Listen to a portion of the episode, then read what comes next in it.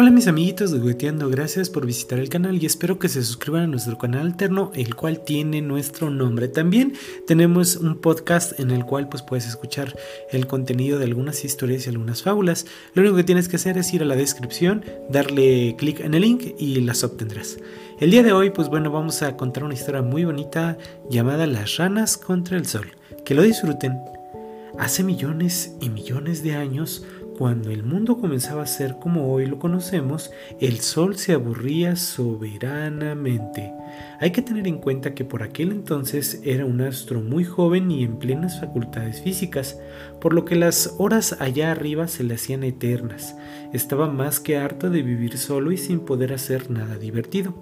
Pero sobre todas las cosas lo que más añoraba era vivir un gran amor y compartir su vida con alguien que lo quisiera. Un día se armó de valor y tomó una decisión muy importante. Se casaría cuanto antes con una hermosa y reluciente estrella en el cielo.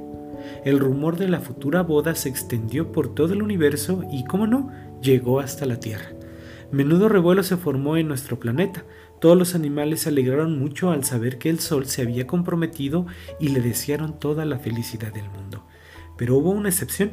Las ranas Moteadas que vivían en una pequeña charca se pusieron a gritar con un espanto nada más de escuchar la noticia. La más pequeña de todas exclamó Oh no, eso no puede ser. No podemos consentirlo.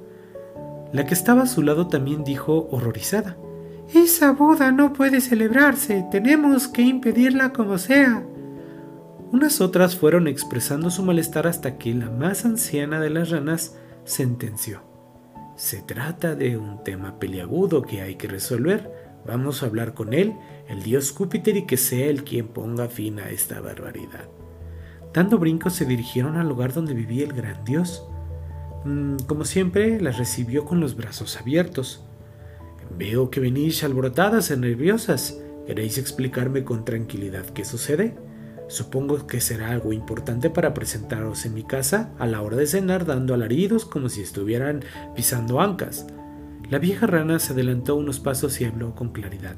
Señor, es que acabamos de enterarnos de que el sol se va a casar dentro de poco. ¿Cierto es? ¿Algún problema? Pues es que no puede ser. ¿Por qué no? El sol está en edad de casarse y tener pareja, se merece ser feliz igual que todos los demás. La rana explicó las razones de su oposición. Verá, señor, todos los que deseamos lo mejor a nuestro querido sol, pero usted sabe que durante los meses de verano sus rayos son abrasadores y si ese provoca muchos eh, ríos y pues lagos se sequen. Bueno, eso ya sabes que son pequeños daños colaterales, el verano es así. Ya, pero todos los años durante esa época gran parte del planeta se convierte en puro desierto y los animales no encuentran agua para beber y refrescarse. No entiendo, rana. El cometido del sol es dar luz y calor. Solo cumple con su trabajo. Sí, sí, sí. No creo que el sol sea suficiente. Si se casa tendrá hijos que crecerán y serán tan grandes como él. ¿Se imagina que hubiera varios soles?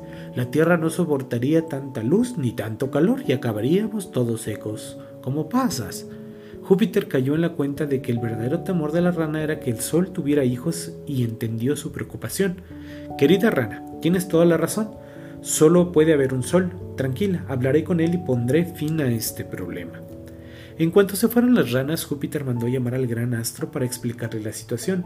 El pobre Sol lloró desconsoladamente al saber que no podía casarse jamás, pero comprendió que era por el bien de los millones de planetas y animales que vivían en el hermoso planeta azul. La Tierra está llena de maravillosos seres vivos que existen gracias a mí. Jamás permitiría que nada malo le sucediera. Tiene mi palabra que nunca me casaré ni tendré hijos. Han pasado millones de años desde que sucedió esta curiosa historia, y como tú, mismo puedes comprobar el sol sigue brillando sobre nuestras cabezas y envejeciendo en soledad. Moraleja, a veces tomamos decisiones o hacemos cosas que pueden perjudicar a la gente que más nos rodea. Ten siempre en cuenta que no estás solo en el mundo y que hay que pensar bien antes de actuar. Les agradezco mucho y que tengan un excelente día amiguitos.